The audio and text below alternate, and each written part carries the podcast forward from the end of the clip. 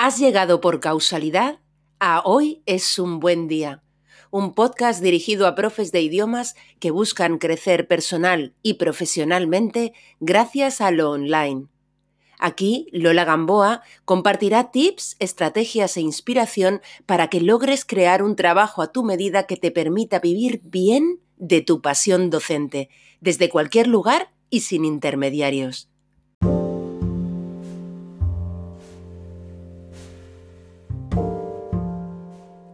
Antes de nada, quiero comentarte que este es el último episodio de esta tercera temporada de Hoy es un buen día, hasta septiembre.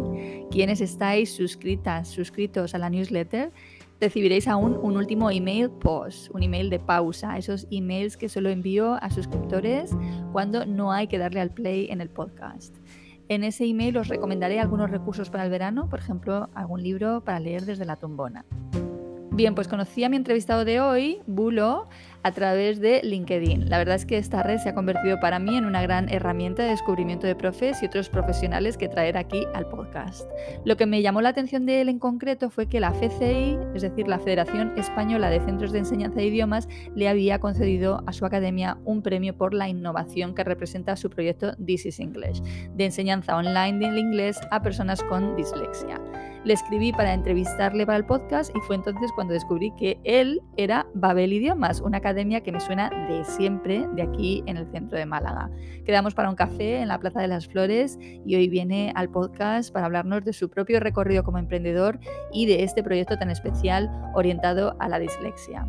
En mi opinión, que un proyecto así sea premiado por innovador lo dice todo. Innovador es algo diferente a lo que hacemos los demás. Ya sabes lo fan que soy del nicho, entre otras cosas porque el nicho te ayuda a ti como profe y sobre todo porque ayuda a tus alumnos hay hueco para la innovación en la enseñanza de idiomas porque hay muchos alumnos con características especiales o singulares que comparten con otros alumnos. En el episodio escucharás cómo surge este proyecto y en qué fase de maduración se encuentra, además de aprender sobre este alumnado que necesita ser tenido en cuenta. Así que te dejo ya con la entrevista, no sin antes desearte que hoy, precisamente hoy, tengas un gran, gran día.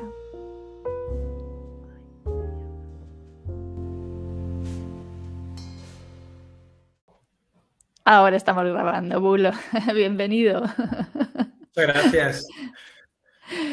Bien, pues mira, vamos a empezar diciendo quién eres y a qué te dedicas, ¿vale? A ver qué nos cuentas.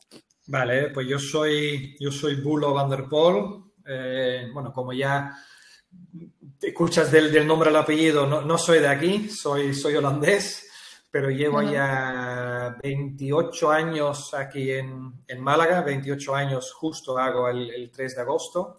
Em, y, nada, aunque no, no, tengo ningún, bueno, no tenía formación previa en, en, idiomas ni nada, sí desde que llegué aquí a Málaga estoy involucrado siempre con la enseñanza de idiomas, sobre todo en administración, en dirección, desde el 99 también con nuestra propia eh, academia, en asociaciones, en federaciones, bueno, de todo tipo. Y también me he formado yo los últimos años, primero en, coaching lingüístico, entonces me he especializado en ayudar a, estudiantes de idiomas a, trabajar mejor sus miedos, a trabajar mejor sus motivaciones, sus, em, sus objetivos, etcétera. Em, y también ayudar a profesores a ayudar a sus alumnos a la vez, obviamente, sobre todo los, míos de la propia academia. Y en los últimos años nos hemos especializado, aparte de eso, también en eh, adaptación de nuestra forma de enseñar a, nuestras clases a alumnos con, dislexia. Eh, tanto aquí en España como a nivel internacional, porque colaboramos eh, ahora mismo en, en, dos proyectos internacionales, Erasmus Plus, Em, que tienen que ver directamente con la, con la dislexia. Hay otros proyectos también que no tienen que ver con, con ello, pero que también son Erasmus y que tienen que ver con idiomas y, y tal. Pues eso es.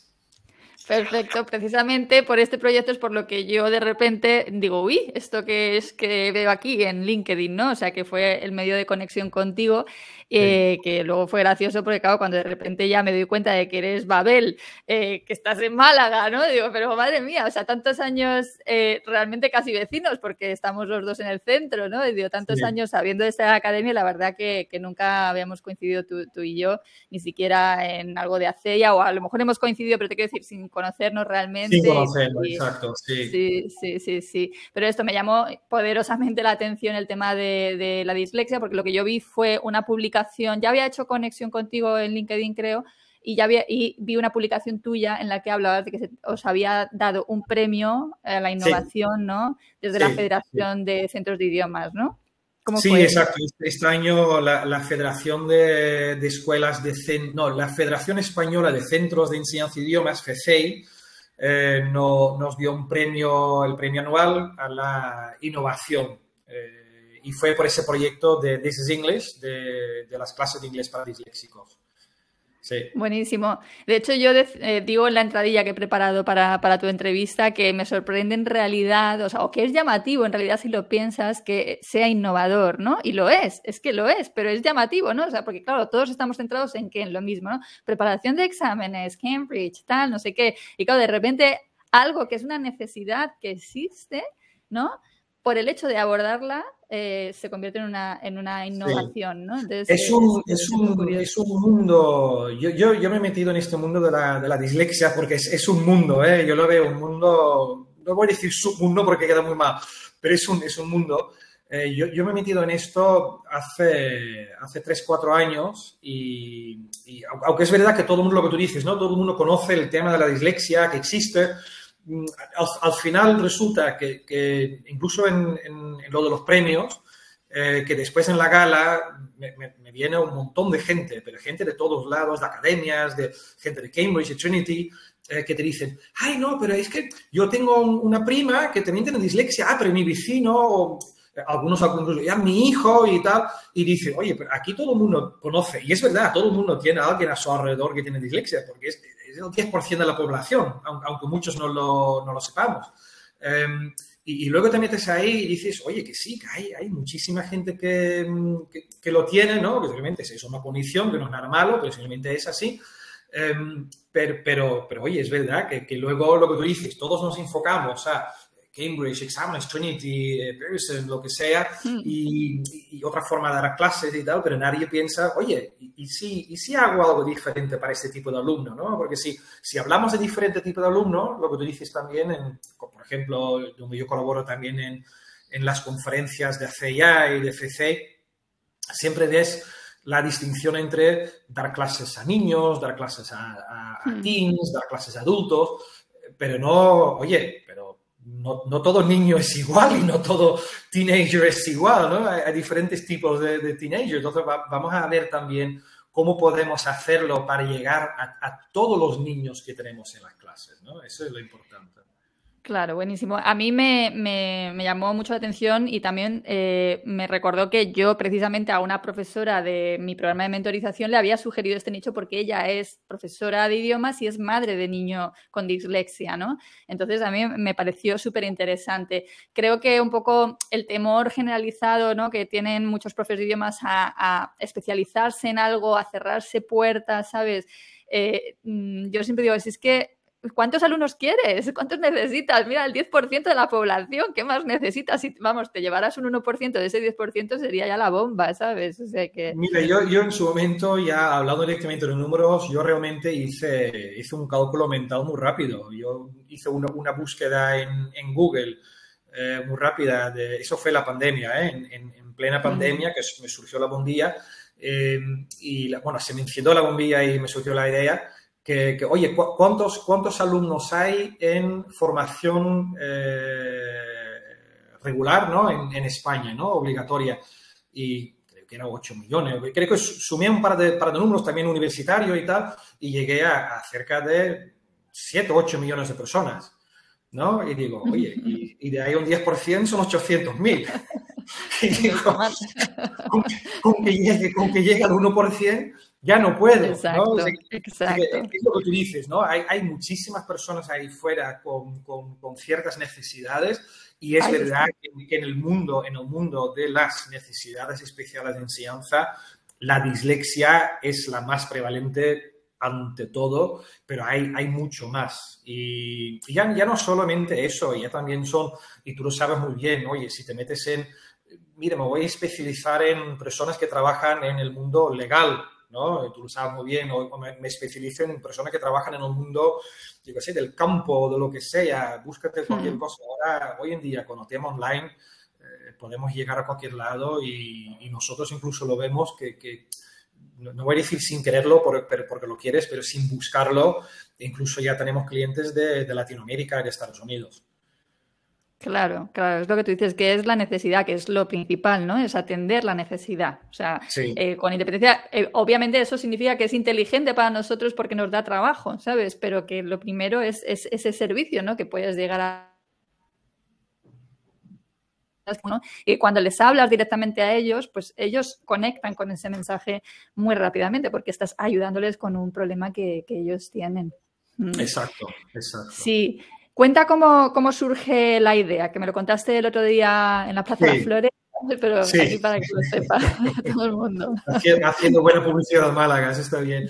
Que, pues mira, como te comenté, a, a mí me metió en, en, en, un proyecto, el proyecto Send Toolkit, se llama un proyecto de Erasmus Plus, me metió un, un amigo mío inglés, eh, que él es muy experto en el tema de dislexia, se llama Martin Bloomfield, que si alguien tiene, tiene ganas de saber más sobre este tema, tiene un, un, un canal de YouTube y una página en Facebook, eh, Dislexia Bytes, con Bytes con Y, eh, uh -huh. Súper chulo, súper informativo, un crack eh, en el tema, de verdad. Martin Bloomfield, el, el, para, para, mí es el crack del, del tema, muy positivo Genial. además. Eh, y, y, me metió un poco en este, en este tema, en un, en un, proyecto, y me hizo hacerme cargo del tema de la dislexia en, en ese proyecto. Pero no, era, no, no, no, tenía conexión con los idiomas, ¿vale? Solamente era con enseñanza en general. Y, y ya te digo, eso fue justo antes de la pandemia que empezamos, pues llegó lo que, lo que llegó y en un, en un, momento, en un mes de mayo, lo recuerdo muy bien, a mitad de mayo, la pandemia, de repente un día yo pensé, digo, oye, he hablado con, con mucha gente eh, que tiene que ver con este mundo, con, con profesores, he hablado con, con, madres de, he hablado con alumnos con dislexia directamente y, y, veo aquí una frustración, sobre todo la palabra es frustración, esa es la palabra uh -huh. clave y frustración, punto. Um, y dije, oye, ¿y esa frustración con el inglés la tendrán también? Porque, porque tienen muchas dificultades en, en muchas asignaturas. Empecé a hablar con, con muchas personas y, y, todo el mundo dijo lo mismo. Frustración por dos. Si la frustración ya existe, cuando hables, cuando, mencionas inglés, dices, ¡wow! Madre mía, esto ya... ya, claro. Apaga, vámonos, ¿no? Casi. Entonces dije, oye, aquí hay que hacer algo, porque, porque luego yo no estoy diagnosticado, ¿vale? No, no me voy a autodiagnosticar aquí, pero yo pensándolo muy mucho y hablándolo con gente que, que, tampoco me han hecho un diagnóstico fiable, pero mucha gente dice, oye, tienes todas las síntomas de, de, de, de, tener dislexia también, no padecer, porque eso no se padece, se tiene, de tener un, cere un cerebro disléxico también, Um, y yo pienso, ya, pero ya, pero yo no he tenido ningún problema al aprendizaje de idiomas, ¿no? Uh -huh. Yo he aprendido, sé que soy holandés de nacimiento, he aprendido holandés, he aprendido el inglés a nivel eh, bilingüe, el, el, el, español, obviamente también, eh, el, el, indonesio en su tiempo, el alemán también a nivel usuario y el francés. Entonces, yo, yo no he tenido dificultad a aprender idiomas, pero analizándolo luego bien, analizándolo bien, yo he llegado a la conclusión de que sí es verdad que yo lo he hecho de otra forma, así que yo, yo, yo, yo sí eh, he tenido formas de aprender y técnicas de aprender que, que, que eran distintas a las, a las eh, convencionales, para decirlo así. Entonces, yo, yo, incluso siempre se lo digo a los profesores y lo, lo digo primero a, a los alumnos con, con dislexia y también un poco para tranquilizarlos, digo, yo no hago gramática Así que para mí la gramática como si no existiera, ¿vale? Yo no, yo no entiendo gramática. Eh, yo, uh -huh. yo, llevo 28 años, te, te, digo, llevo 28 años rodeado de profesores de idiomas de profesores de español, profesores de inglés, de francés, de alemán, y, cada vez que os escucho a los profesores eh, hablar de gramática entre, entre vosotros, a mí en parte me dais, eh, me dais envidia, porque, porque podáis hablar de temas de las que yo no entiendo nada, podáis hablar un, idioma, para mí la gramática es un idioma, un código que yo no, no entiendo nada y parece muy interesante. Eh, pero, pero luego, no tengo que decir que me da pena, pero me da pena para los alumnos, porque, porque los pobres lo van a tener que entender y yo no lo entiendo. Y a mí me ha venido incluso una sobrina mía que tenía 10 años o 9 años y me decía, Tito, ¿tú hablas inglés? ¿no? Digo, hombre, yo sí hablo inglés. Y me hacía una pregunta gramatical, ¿no? Una duda. Y digo, ay, cariño, yo eso no, no, lo entiendo. Y me dice, pero si tú hablas inglés, digo, yo lo hablo, pero no entiendo gramática. Digo, entonces yo siempre digo, dame un ejemplo, ¿no? Y lo hablo mucho con, con alumnos con dislexia y muchos me entienden. Digo, si, si me das un ejemplo, yo te doy 20.000 más, ¿no? Si hace falta. Y es, es otra forma de entenderlo, más bien. muy bien. Y en este periplo, o sea, tú te empiezas a meter y empiezas a investigar y a, aprender muchas cosas, entiendo, ¿no? Sobre la dislexia. ¿Qué, es, qué, te ha llamado la atención, eh, sobre todo también en relación con la enseñanza de idiomas? Lo primero que me llamó la atención fue lo que te he dicho antes, la frustración. Así que lo que es el, el, nivel de inteligencia emocional que hace falta en, en, esas clases. Y además es prácticamente lo primero que trabajamos con, con los alumnos. Y es también una de las primeras cosas que, que, que, nadie ve. Eh, que, que, bueno, esto, esto es algo secundario. Yo digo, no, no, no, el, autoestima es, es, lo primero que, viene aquí en la, en la educación. Em, luego es cómo, cómo abordamos las, las cosas ¿no? en, en, general. Muchas veces lo que intentamos es eh, meter un montón de conceptos en una hora, ¿no? Lo, lo, vemos en, lo, vemos en, en, todos los sitios, lo vemos en los libros, lo vemos en clases, lo vemos en webinars. Eh, yo lo trabajo mucho con los profesores cuando van a dar charlas también, cuando, cuando dan presentaciones. Y digo, mira, ciñete a un, un, un, un objetivo nada más, una cosa. Cuando la gente sale de tu, tu, sala, de tu aula, de tu clase, ¿qué es la única cosa que se tienen que llevar hoy? Y eso es, eso es lo único que importa. Digo, no se van a llevar 20 cosas. El, el, el attention span no es tan, tan grande, ¿no? Ni, ni para un disléxico. Ni, ni, para un no disléxico y menos aún para un disléxico. Eh, y entonces es, es, dar mucho menos, eh, pero darlo de formas muy distintas. O sea que un, un abordaje... Eh, multisensorial. ¿no? Eso es muy importante con estos alumnos. Buenísimo, buenísimo. Y actualmente el proyecto es online y es orientado a niños o tenéis también adultos? Todo tipo de, alumno. Sé que el, el, alumno más pequeño yo creo que tiene 8, 7 o 8 años, porque suele ser más o menos la edad en la que se detecta la, digo, se detecta la dislexia. La, dislexia no se desarrolla con el tiempo. La dislexia naces, la gran, gran mayoría, eh, naces con el cerebro así o no, porque simplemente es un tema neuronal. Tu cerebro simplemente funciona de una forma distinta. Punto. Igual que hay personas que, que, nacen rubios y otros morenos, y hay personas que nacen, que nacen altas y bajas, ¿no? Así que simplemente, bueno, el, el alto y bajo se desarrolla con el tiempo, se ve con el tiempo, ¿no? Pero está, genéticamente está ahí, ¿no? Si, si vas a medir unos 60 o 2 metros, ¿no? Eh, pero se, de, se, detecta normalmente a partir de los 7 o 8 años cuando el niño empieza a leer. Entonces, el más pequeño tiene esa edad. Es verdad que tenemos más niños y adolescentes, eh, pero también tenemos, tenemos adultos. También cada vez nos vienen, nos vienen más adultos también en la academia. Sí. Uh -huh, uh -huh. ¿Cuál dirías que es la, el impacto que tienen los padres el encontrar a alguien que resuelve eh, su necesidad con el idioma? La parte que tienen los padres, todo.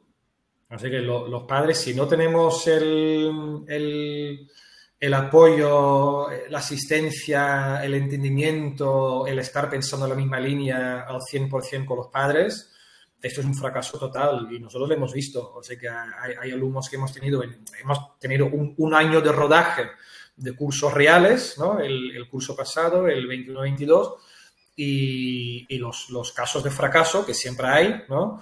los casos que no han salido bien, no, lo hemos analizado al final y, siempre hemos llegado a la misma conclusión, que aquí no ha habido, no ha habido entendimiento entre academia, eh, familia, la familia se esperaba unas cosas que no eran, no eran reales y yo siempre decía o lo hemos comunicado mal o lo han entendido mal o, simplemente han visto unas cosas que no, que no eran, porque esto, y, yo lo digo de antemano, por, por muy bien que lo quiera hacer y por muy bien que me quiera vender, esto no es la panacea sé que la panacea no existe. Yo no soy, yo no soy Harry Potter, ni vengo aquí con una varita mágica y un conjuro y, oye, de repente aprendes inglés, ¿no? No, eso no existe. Esto es mucho trabajo, mucho curro por parte y parte, por parte de profesores, por parte de la academia, por parte de los padres y por parte de los alumnos sobre todo. Ajá. ¿Cuántos profesores ahora mismo de tu academia tienes involucrados en este proyecto? Cuatro. Cuatro. ¿Y qué formación ¿Cómo se han preparado ellos para abordar ¿no? este tipo de enseñanza? Sí, bueno, nosotros hemos estado primero un año desde, o sea que esto nace en el 2020, ¿vale? En, mayo de 2020. Entonces ya en esa fecha, em, yo ya un día, eh, obviamente no había reuniones eh, face to face, ¿no? Había solamente reuniones online. Un día reúno a mi equipo, era todavía un poquito más chiquitito porque estamos en pandemia y les lanzo la idea y les digo, chicos, eh, no, nos vamos a adaptar a clases eh, para alumnos con dislexia. Y, yo vi la, la, cara de estupor en la pantalla, ¿no? De, madre mía, lo, ¿qué, habrá fumado el holandés anoche, no? El bulo no veas. El bulo que viene con esa idea. Y, pero, pero me vieron, me vieron tan, tan, tan convencido, ¿no? Y con el tiempo, hablándolo bien con el tiempo, dijeron, pues mira, pues, si él está convencido, algo tiene que haber ahí. Entonces yo ya ese verano ya reuní un, pequeño equipo de, profesores y empezamos, simplemente empezamos a, indagar, a investigar, a hablar con gente. He hablado con ese, con, mi amigo Martin Bloomfield en, Inglaterra, he hablado con, amigos en Bélgica, con conocidos y, gente conocida la materia y que sabe lo que habla en, España también obviamente, en Croacia, en, en, Noruega, tengo un amigo también, y mirando muchísimo online, todo lo que pudimos encontrar eh, lo, hemos sacado, eh, lo hemos recopilado, digamos, en un, en un, manual de instrucciones, para decirlo, eh, para decirlo así. No, no, me atrevo a decir metodología porque yo creo que suena muy pomposo, pero yo digo nuestro manual de, de, instrucciones dentro de la academia, ¿no? cómo trabajamos nosotros.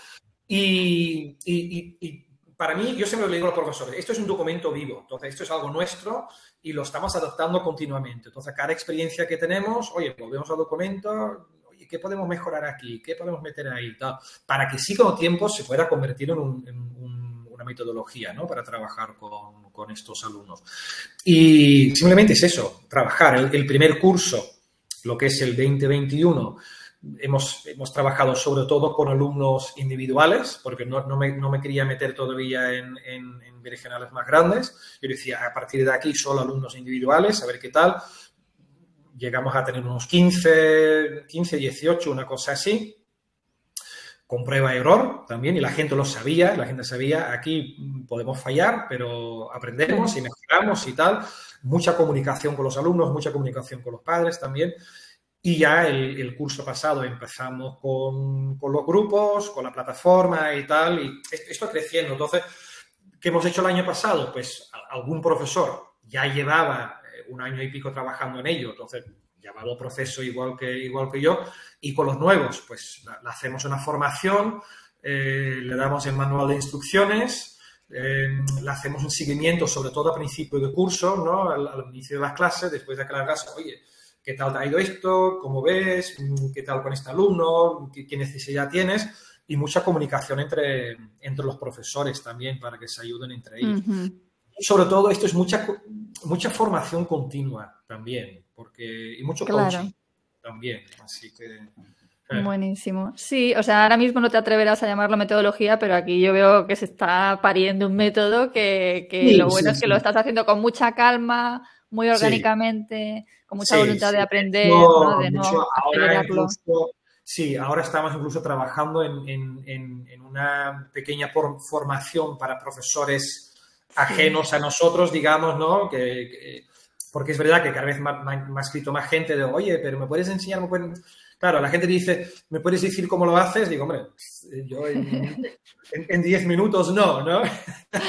para eso, para eso. Y obviamente el manual tampoco te lo voy a mandar, que me ha costado lo mío crearlo, pero claro. estamos creando también una formación para, para profesores que saldrá en septiembre, octubre seguramente, y a partir de ahí, poco a poco, este es un, este es un tema de poco a poco.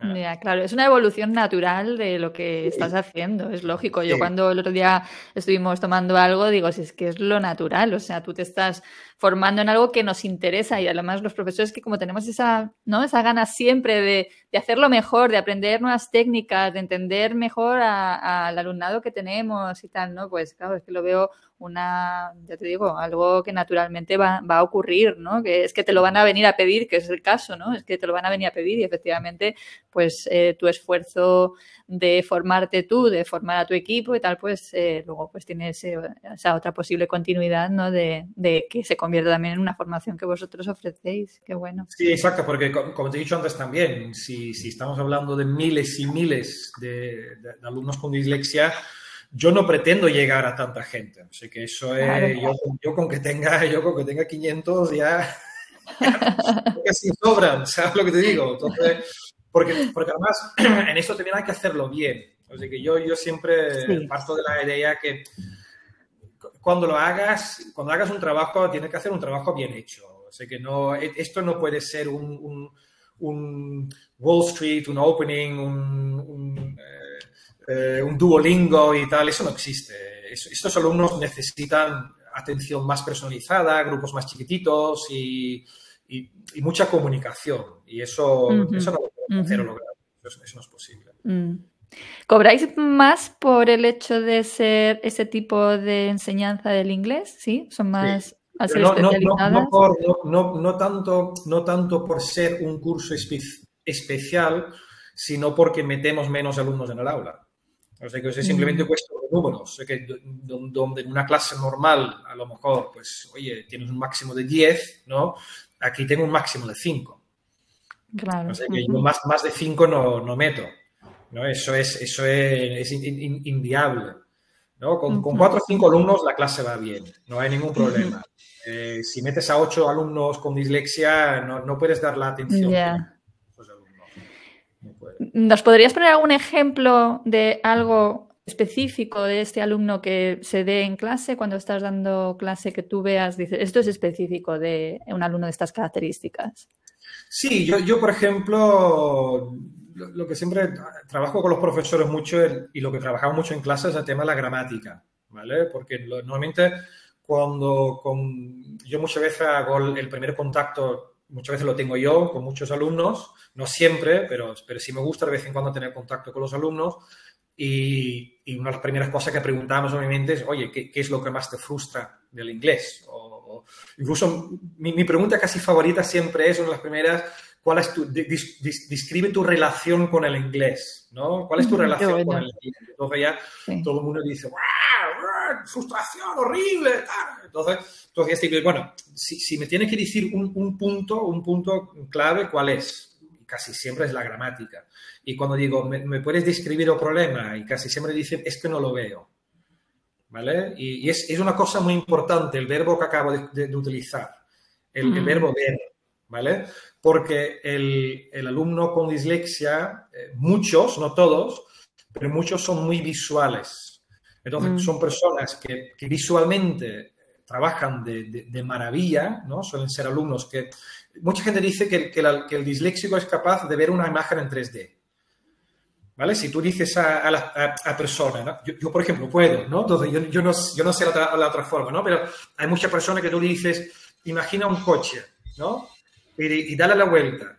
Y dicen, ¿cómo que dale la vuelta? ¿No? la imagen, ¿no? La imagen, la, la, imagen es 2D, ¿no? Va para arriba para y para el lado, ¿no? no, no. Y, y, le dices al alumno disléxico, dale la vuelta, ¿vale? Incluso te dice, la, la vuelta, la vuelta como, girando, girando, girando mmm, para la izquierda o girando arriba abajo, ¿sabes lo que digo? Incluso te lo dice, ¿no? Girando, Ostras, qué fuerte. Entonces, ¿por qué es capaz de, de, de, hacer eso en su, en su cerebro? Entonces, son alumnos muy visuales, trabajan mucho con, con, con, con las imágenes. Y, una cosa que yo trabajo mucho en la gramática, eh, y ese es un, ejemplo que doy mucho para, para explicar cómo funciona, es si tú, por ejemplo, coges un grupo de alumnos o un alumno individual y le dices, oye, Jaimito, te voy a explicar el, eh, el, pasado perfecto, ¿no? El past perfect, eh, que es lo único que en yo he aprendido para, para explicar esto, eh, y empieza a explicarlo, ¿no? El past perfect es, algo que, que, ha empezado a terminar en el pasado, ya, ya no pasa, y se forma de tal forma, ¿no? y empieza a dar ejemplos y le doy, bueno, Jaimito, ahora te toca a ti cuando toca Jaimito, es muy probable que Jaimito todavía está pensando, pasado perfecto, pasado perfecto. ¿Qué leches tiene que ver el pasado con el perfecto? ¿Qué leches es perfecto del pasado? Que el pasado a veces no es nada perfecto, ¿no? Entonces, el concepto de pasado perfecto todavía lo está, lo está trabajando y todo lo demás, todo lo demás, Vamos, no, lo ha captado.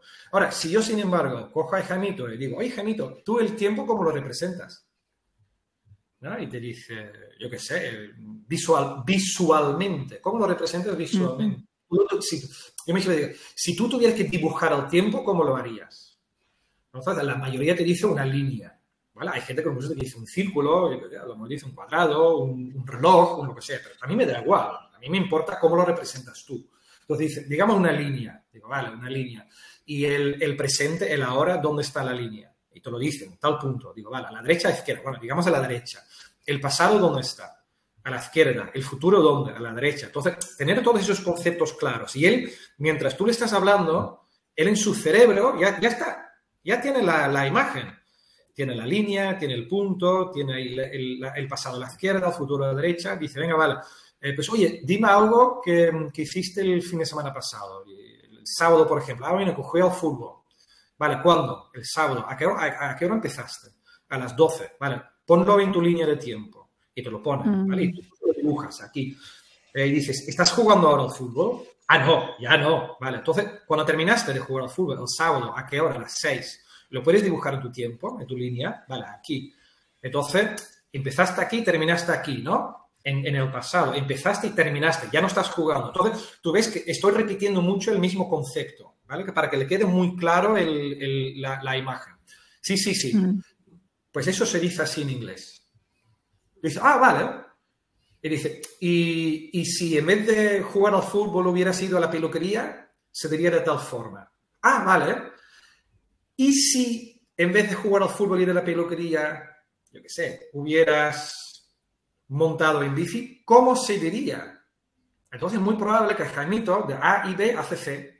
Dice, pues yo creo que sí, porque ya ve una correlación entre jugar e ir a la peluquería. Jaimito no es tonto, que eso es muchas veces el problema que los profesores piensan. Se creen que por leer lento, por, por ser muy malos lectores y muy, muy malos eh, escribidores, no sé si es palabra, escritores, escritores. Escritores.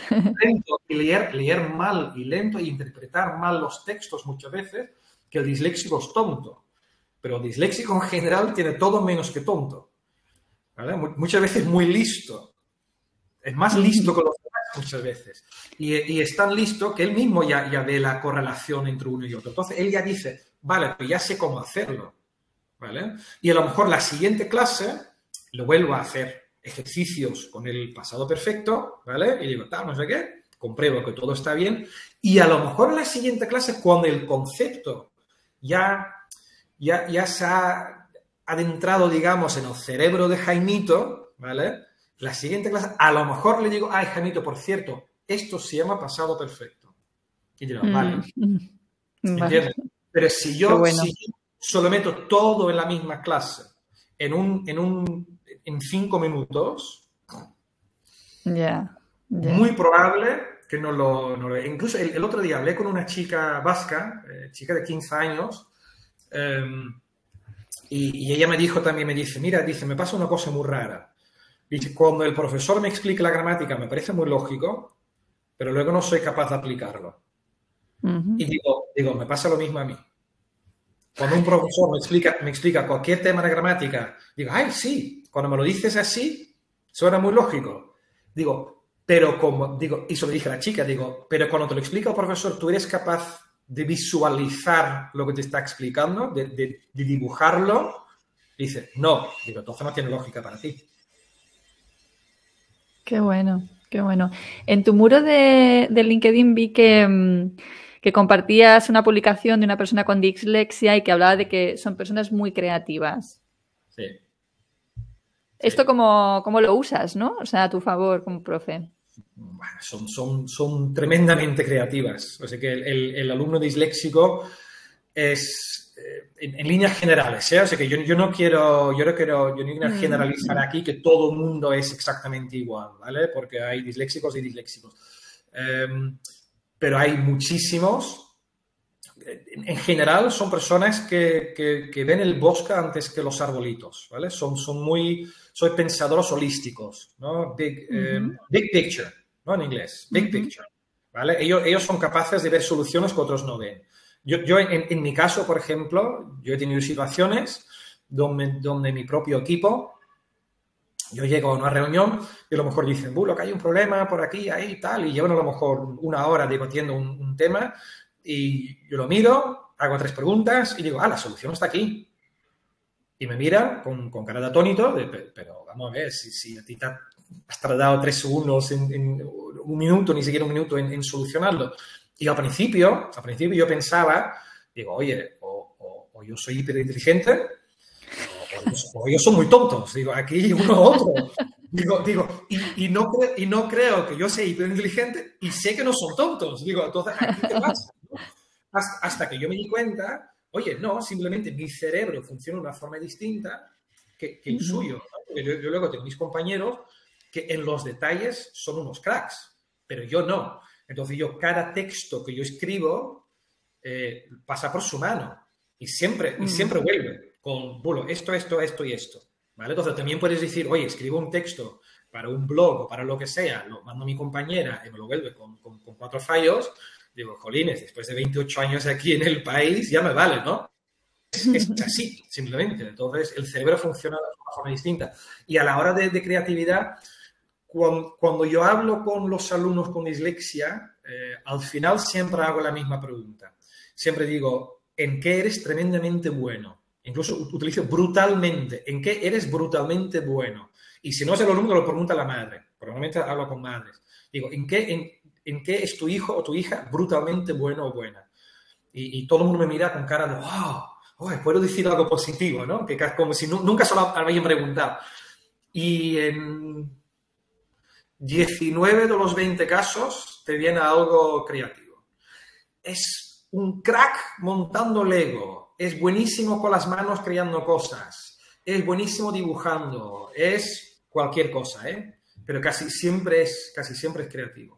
Y si ves luego, si ves lo, que es, en, si buscas eh, eh, famosos con dislexia, ¿no? Te van a salir eh, actores, te van a salir pintores, te van a salir emprendedores, muchísimos. El, dueño de,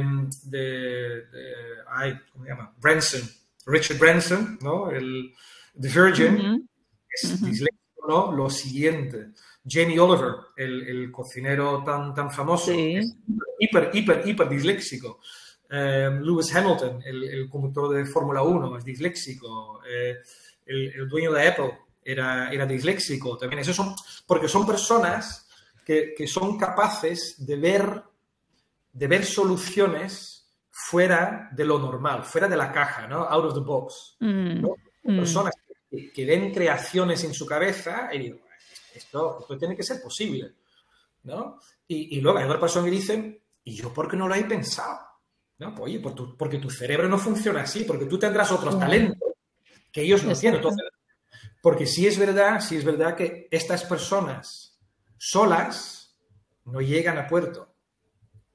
No llegan a ningún lado. O sea, un, disléxico solo no llega, no llega a ningún lado. Un disléxico necesita una persona a su alrededor que no lo sea. O dos o tres. Mm. ¿Vale? Porque el disléxico, por un lado, cosas maravillosas, pero por otro, por otro lado, organizarse, eh, organizarse cuesta la misma vida. Vale. Uf. Me parece brutal la pregunta, me parece emocionante la pregunta de en qué eres brutalmente bueno. O sea, me encanta porque en realidad, o sea, estamos hablando de estas características, ¿no? De este alumno o de esta alumna, pero es que para cualquier otro alumno, ¿no? O sea, me parece una pregunta súper potente. Es, una pregunta preciosa, te lo digo. Y, yo, yo, espero que esto lo escuchen muchos profesores, que yo sé que sí. Es, es, una pregunta, si esta la haces en alguna clase, la pregunta, ¿en qué eres brutalmente bueno? Es, porque además los alumnos me miran con, con cara de, pero si esto nadie, nunca, jamás me lo ha preguntado. Y digo, y digo, ¿y si es, si es lo que más energía te da? Digo, si yo quiero saber lo que más energía te da, porque, porque para mí esta es una herramienta hiper, hiper, hiper importante. Y además lo pongo en, mayúsculas en mis notas. Y pongo Lego, dibujos, manga, eh, Harry Potter, porque a lo mejor es un crack del mundo de Harry Potter, ¿me entiendes? Y lo sabe todo, ¿no? Y, lo paso directamente a los profesores. Y a partir de ahí el profesor tira de, de ahí. Y yo se lo digo, digo, si tú tienes que dar un ejemplo al alumno de cualquier cosa, pues utiliza Lego, utiliza Harry Potter, utiliza el mundo de, este chaval o esta chavala. Y, si hay dos o tres alumnos que, comparten cosas, oye, ¿y tú has hecho alguna vez una figura de Lego de Harry Potter? ¡Hala! Pues ya tengo mezcla de dos. ¿Me entiendes? sí, sí, sí. Por eso te he dicho antes también que el, que el, mundo, el mundo educativo en general es muy emocional. ¿No? Y, eso lo sé y eso lo he comprobado con alumnos con dislexia, sin dislexia, da igual. Cuando tú metes las emociones ahí y las metas bien y, no, de, no emociones de vamos a reírnos todo el día, ¿no? Esto no es inteligencia emocional. Inteligencia emocional es, oye, yo, sé que emociones existen, yo soy capaz de eh, sentir más o menos las emociones que, tienen, que tiene la gente que, que está delante gestionar las mías también, obviamente, que si no ya me llamamos mal, y, a partir de ahí utilizar las emociones a mi favor, ¿no? Y a favor de mis alumnos, obviamente, ¿no? Utilizar las, emociones a favor del aprendizaje de mis alumnos. A, partir de ahí es súper potente. Y, con estos alumnos, yo te he dicho antes, el autoestima es lo primero. Y, yo siempre digo a, los profesores, y, no exagero, ¿eh? Yo digo, el primer trimestre el primer trimestre va, va de autoestima. El primer trimestre para mí lo más importante es el autoestima. Y fíjate hasta dónde el mundo de, el mundo de la dislexia muchas veces no, no, es consciente de, la importancia de la inteligencia emocional, que hace un año y medio, no, hace un año, tuve una reunión en, Croacia, en Zagreb, con, para un proyecto y, hubo varios eh, expertos de dislexia de, Croacia y un, tío que, diseña un montón de artilugios y cachipachis para, para disléxicos y tal, que, está muy, muy, muy metido en el tema, empresario también. Y yo en una, en una conversación con, con un par de cervezas, hay que decirlo, lo, lo comenté. Yo, hablando del tema, igual que tú y yo estamos hablando ahora, se lo comenté. Digo, para mí lo más importante, digo, el, para mí el primer trimestre es autoestima. Y el hombre me, se me quedó mirando como, wow, y, la compañera, la, socia, es, mi socia en el proyecto también, tres meses más tarde me dice, me dice, Bulo, no, no, no, no te puedes imaginar cuántas veces Petar, se llama, cuántas veces Petar ha repetido tu, tu frase de el primer trimestre es el autoestima. Dice, has abierto un melón ahí. Digo, pero bueno, que sea un melón bueno, ¿no? Pero de verdad es, es, es, es lo más importante, porque si cualquier persona, si va a, participar en cualquier actividad y más aún en una formación, si, si el autoestima no, tenemos, no lo tenemos bien cultivado, mm. normal, nos, nos, cerramos para aprender. Cierto, total, total. Y, nosotros tenemos que, que, entender que estos, que estos alumnos, sobre todo los niños adolescentes y muchos adultos también, vienen con tantas frustraciones, tantas frustraciones, que el autoestima lo tienen por los suelos. Claro, porque me decías el otro día, el inglés es solo una de, ellas, ¿no? O sea, es que todas las demás áreas de su conocimiento, ¿no? En un colegio convencional, pues eh, les llevan a ese lugar, ¿no? Probablemente. Tú, tú, imagínate, tú imagínate, y esto, esto, es, esto es literal, ¿eh? Y a mí me cuentan esas historias y a mí se me cae el alma. Y esas historias de cuando tú tienes 8 o 9 años, o 7, 8, 9 años, y empiezas a leer y, lees más lento que, tus compañeros y te equivocas al leer y cuando lees un texto eh, a lo mejor no lo has interpretado bien, ¿vale? Y cuando tienes que escribir algo, lo haces muy lentamente y, intentas utilizar las palabras más fáciles porque te cuesta eh, deletrear, ¿vale? Y tu profesor te dice, tú, lo que eres un tonto. Tú, eres tú, eres tonto. Yo pensaba que tú eres más inteligente, tú eres tonto, tú eres un payaso. Tú, tú, estás aquí, tú, tú eres el flojo de la clase. Tú, tú, tú no estás prestando atención. Así que todos esos mensajes, ¿vale? Y con 7, 8... Ahora ya, si me lo dice una persona con, con mi edad, que tengo 50, digo, mira, ahí está la puerta, ya te puedo largar, ¿me entiendes? O, sí. Hoy, hoy en, este mismo preciso instante acabo el curso, me voy para otro lado. Pero si tienes 7 o 8 años, el profesor, el profesor y tus padres son los héroes de tu vida, mm. son la autoridad, porque ya, bueno, depende del caso, pero ya muchas veces ni el cura, ¿no? antes del cura, tus padres y el profesor. Em, y es, es la autoridad. Y si la autoridad te lo dice, y te, mandan mensajes a casa de su hijo no se esfuerza, su hijo no trabaja, su hijo no esto, su hijo es un payaso, su hijo tal, y tus padres encima, los pobres, porque tampoco tienen por qué saberlo, ¿me entiendes? El mm. profesor decía, pero tus padres no tienen por qué saberlo. Lo, lo segundan y, lo refuerzan, ¿cómo vas a estar tú con 10 años? claro, no, durísimo. Hombre, yo no sé si los profesores dicen esas palabras tan duras así directamente, pero el mensaje entiendo que es el que, el que llega, ¿no? O sea, me, consta, me, consta, que sí. Yo, yo, yo entiendo que tu audiencia no.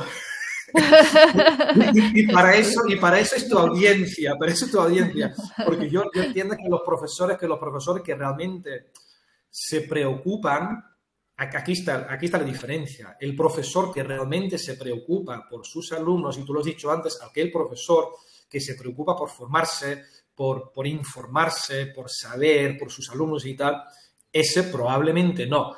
Aunque puede que, que, de vez en cuando, que de vez en cuando se le escape algo. Porque no tiene por qué ser una palabra tan dura. Muchas veces utilizamos palabras o gestos o onomatopeyas de hmm, o un alumno que está leyendo y mirarlo con cara de, venga, ¿no? Venga, hay que darse un poco de prisa, ¿no? Nada más una cara ya puede ser suficiente. Entonces, ahí está muchas veces el tema. Bueno, un trabajo espectacular, la verdad, y, da gusto escucharlo, ¿no? Como lo cuentas y tal, y, aprender más sobre, estos aspectos tan, tan interesantes. ¿Cómo, ¿Cómo te estás, estáis dando a conocer el proyecto? ¿Cómo te está llegando la gente? Entiendo que el boca a boca aquí es esencial, ¿no? Sí, sí, boca a boca, eh, mucho. Tenemos la página web, eh, thisisenglish.es, estamos en las redes sociales, tenemos el Facebook, tenemos el Instagram. Em, trabajamos mucho también con, las asociaciones, que, es verdad que el, mundo de la dislexia, te he dicho antes, es, es un mundo, ¿eh? Em, hay muchísimas asociaciones, cada, cada ciudad, cada provincia, incluso muchos pueblos. Em, la Federación eh, Nacional, FEDIS, eh, colaboramos mucho con ellos también. Hacemos una cosa con ellos también en octubre por la semana de la, dislexia y el, día 8 creo que es el día de la dislexia, el 8 de octubre. Em, participamos en, conferencias y tal, y, tú lo has dicho, mucho, mucho boca a boca. También es verdad que hay muy poca competencia, no sé si debería decirlo porque hay muchas, muchos profesores en tu, podcast y ahora empieza todo el mundo a meterse. No, no, qué broma. Em, pero no hay mucha gente que lo hace eh, y es verdad que me, consta o, tengo entendido que somos de los primeros, si no los primeros, al menos aquí en España. Sé que una, hay una chica eh, griega muy buena que está pegando muy fuerte eh, que también lo hace, eh, Angélica Papa se llama, eh, que es muy buena también, pero aquí en España, que yo sepa, no. y la gente nos busca, hacemos webinars, hacemos todo lo que podamos y tal, y eso esto es poco a poco, no, no podemos pretender ni, que, ni, que, ni que el alumno aprenda inglés de repente en una semana o en un mes, ni tampoco que tengamos un montón de alumnos. eso es poco a poco. Bueno, de todas maneras que, a ver, cuando uno se especializa en algo es porque ahí yo creo que tiene que haber una llamada, una vocación, ¿sabes? Porque esto no es, hay que nicho más inteligente y ahora me dedico a este tipo de alumno, ¿no? Que presenta unas manifiestas eh, dificultades, ¿no? Y, una, y te requiere como profesor de, unas capacidades también especiales, ¿no? ¿Sabes? Entonces, no es como, ay, mira, aquí hay un nicho, ¿no? Yo, esto me está recordando, tú sabes cuando en Málaga vas pasando por la calle y de repente son todo tiendas de cigarrillos electrónicos, ¿no? Una época. Otra época, todo tiendas de pececitos de los que te hacen masajes o te comen los pies de pececitos, ¿no? Esto que te... sí, sí, sí, aquí, O sea, ¿no? O sea, son estos nichos mm, fabricados y tal, ¿no? Pues no, aquí no da este tipo de... no, y además este es, un, este es un mercado muy sensible. O sea que hay que saber, cuando, haces cosas así, tiene que saber muy bien eh, que, que, juegas con, con, futuros, ¿no? Hmm. Yo, yo, yo, siempre digo, yo, yo, creo que nuestro trabajo en general es un trabajo precioso. Yo creo que tenemos el, el trabajo más bonito del mundo. O sea que la, educación es, es lo, más bonito que hay. O sea que, yo, además, eh, si has visto mi, mi LinkedIn, eh, yo, yo, siempre en mi LinkedIn pone, es algo que yo creo, ¿eh? yo creo, yo pongo powerful, powerful teachers create better futures. O sea que el profesor poderoso crea futuros mejores.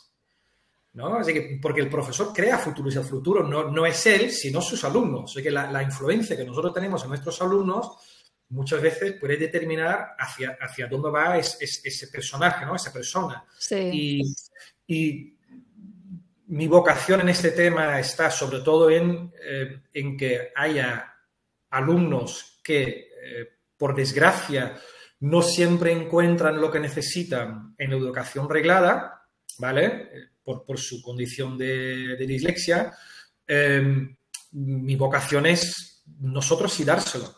Y nosotros sí darles un, un, empujoncito, por muy poco que sea, o una oportunidad, por, por, por poca que sea también, yo creo que no es poca, eh, para así salir ahí, para así salir más reforzado de, de su experiencia educativa eh, y sobre todo de poder comunicarse con el resto del mundo. Porque yo, yo, yo a, los padres se lo digo siempre al principio. Les digo, mira, hay, hay dos formas de abordar el aprendizaje de idiomas para, para niños y para adolescentes.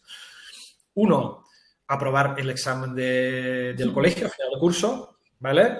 Y dos, es que tu hijo cuando tenga 25 años hable inglés. Digo, y las dos no son las mismas. Digo, yo le puedo ayudar con el primero, pero no garantizo el segundo cuando hago el primero. Ahora, si hago el segundo, el primero llegará. No, no el primer año, pero el segundo año sí aprobará más, más exámenes. Uh -huh. Uh -huh. Digo, entonces, y, y, eso es un poco la, Y por eso te he dicho antes también la importancia de las familias. ¿no? Que si, si, si, nos viene una familia muy, muy, muy, muy, muy hiper exigente, muy encima de los niños, que no es malo, ¿eh? Yo no, yo no digo que sea, que sea malo, pero exigente en el plano de mi hijo tiene que estudiar seis horas al día y, le tenéis que dar mucha gramática y le tenéis que hacer tal y le tenéis que y, te impone, ¿no? Y porque en dos semanas tiene un examen y, lo tiene que aprobar. Y digo, bueno, lo tiene que aprobar la, la última vez que sacó un 2. Mire, yo qué sé, yo, yo, yo, soy, yo soy del Málaga, hablando de fútbol, el Málaga está en segunda. Yo, yo, no puedo, yo no puedo pedir al Málaga que, pedir que, que, juegue la Champions y que lo gane este año, ¿me entiendes? Yo qué sé, que hay, hay, que saber muy bien, hay que saber muy bien lo que tenemos en nuestras manos, ¿no? Hay que saber también honestos con las posibilidades y por eso yo, yo, yo en eso sí, a todo el mundo soy muy honesto. Digo, yo, yo, no, yo no te prometo lo oro aquí. Yo prometo que hagamos lo que podemos, haremos donde podemos llegar y va a mejorar, sí o sí, pero hasta dónde no te lo puedo prometer. ¿No? Y eso, y eso en, en, un mercado como este es muy, muy importante. Que mm, estas familias están, están muy hartas, literalmente, algunas me lo han dicho ya, están muy hartas de las personas que vienen con, ah, este producto hará que tu hijo empiece a leer en un mes, ¿no? O este, estas gafas le van a hacer tal, no sé qué. Y yo qué sé. Ya. El, el, el alumno tiene dislexia, punto. Es que. Claro. Pero me encanta que son alumnos con tanto potencial, ¿no? Y que ese potencial está ahí mm, desatendido, ¿no? Y no, no, impulsado y que gracias a, ¿no? a metodologías como las que estás planteando, pues realmente ayudes a, alumnos. Y es, es verdad que un profesor te puede cambiar la perspectiva tanto como para determinar muchas cosas de tu futuro. Así que es una labor espectacular. Sí, y mira, si, me permites incluso eh, para, para, colocar un poco más la importancia del rol de, la enseñanza de la profesora aquí, lo que tú has dicho, ¿no? Personas con, con tanto potencial, eh, estadísticamente está comprobado eh, que si, si, tienes dislexia, tienes más probabilidades tanto de acabar en la cárcel o viviendo en la calle, como de ser multimillonario. Millonario, o al menos eh, empresario con cierto éxito o, persona con cierto éxito, éxito en su trabajo, ¿no? Porque y, todo viene de ahí, porque tú naces con ese potencial y tú notas, tú notas esa, y, se ve, se ve en los, los, se ve los ojos, yo lo veo en los ojos, por eso te he dicho la inteligencia emocional que es tan importante, veo en los ojos de los alumnos toda esa fuerza, toda esa energía que llevan dentro, ¿no? Todas esas ganas de, aprender, de desarrollar, de, hacer cosas y tal. Y, si, tú, si tú les das las herramientas de hacerlo, aunque sean distintas que las, que, las normales del colegio, ¿no? Que, las que nos impongan todos, que es lo que enseña la universidad, leche, dale herramientas distintas, inventa otras herramientas. El, mundo no lo ha mm. inventado un, educador que, ha escrito un libro para la facultad de, lo que sea, ¿no? Eh, el mundo es muy diverso. Y, si, le das esas herramientas, esos, esos niños te, van a hacer cosas y dices, madre mía, ¿cómo es posible? Pero si no se los das, los frustras. Y si los frustras, esa energía sí o sí tiene que salir. Eso es lo malo. Y saldrá por donde no debe de salir. Mm. Que claro, eh, son unos alumnos para los que particularmente la prisa juega muy en contra, ¿no? O sea, juega en contra de cualquier alumno, ese es el mundo en el que nosotros vivimos ahora mismo, ¿sabes? Pero particularmente para ellos todavía más, ¿no? Entonces, muy interesante, muy interesante. ¿Cuántos años llevas tú emprendiendo, Bulo? Cambio, giro un momento.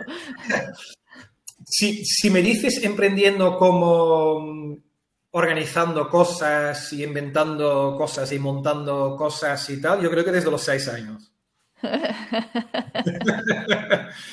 yo, creo que yo, siete, siete ocho, seis, seis, no me estoy, no, siete, ocho, nueve años mínimo, siete, ocho años mínimo. Porque yo recuerdo que con siete, ocho años en el colegio ya le decía al profesor, ah, quiero, yo recuerdo que organicé un torneo de skelter o de skating o de no sé qué o algo así. Mis amigos y yo hacían skating o algo así y dije, deberíamos hacer un, bueno, creo que lo llamaba el mundial o el campeonato del colegio y tal, y organicé un campeonato y tal. Entonces, si te refieres a eso, desde esa edad. Organizando y, pensando... ¿En Málaga, Babel? Babel desde el 99. Nosotros como Babel llevamos desde el 99, sí. Vale. ¿Y qué te supone a ti, como un tío que ya tiene esa trayectoria emprendiendo tanto informalmente desde la infancia como luego realmente emprendiendo ¿no? Eh, proyectos eh, de negocios, eh, de repente meterte en una cosa nueva como esta? La pasión.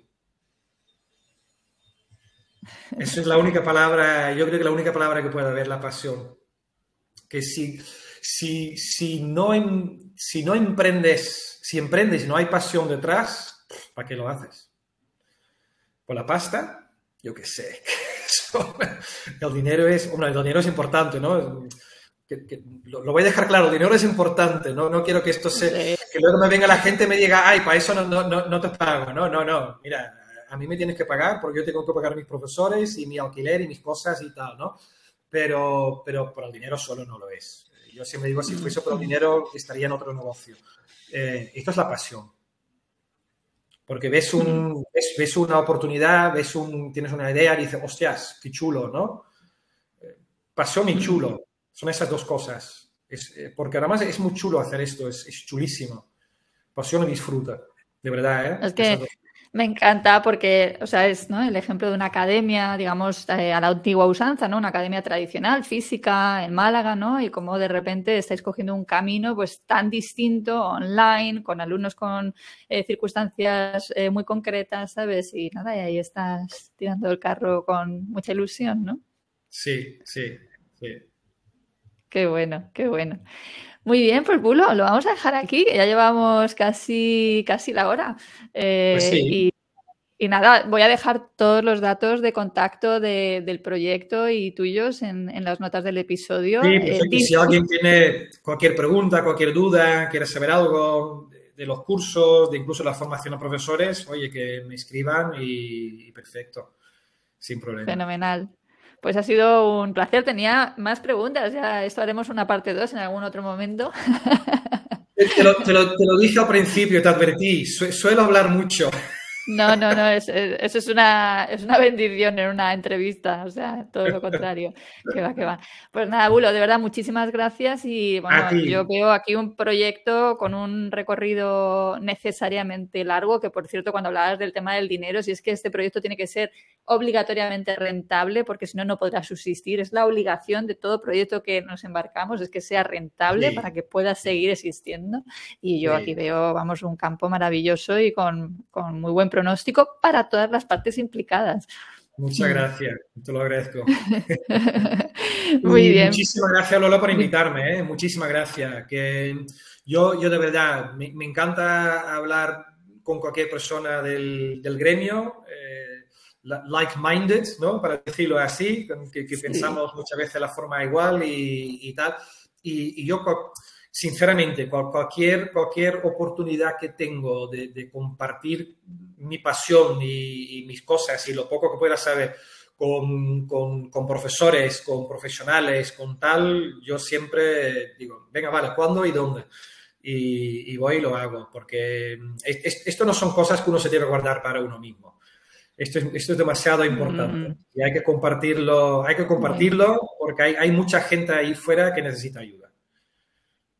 Efectivamente. Pues yo te lo agradezco a ti, te agradezco tanto este proyecto tan interesante como el hecho de que hayas tenido la disponibilidad inmediata, ¿no? De la disposición de decir sí, por supuesto, ahí voy al, al podcast. Así que yo creo que ha quedado una entrevista estupenda y que has dado así muchas notas muy inspiradoras para la gente que lo va a escuchar.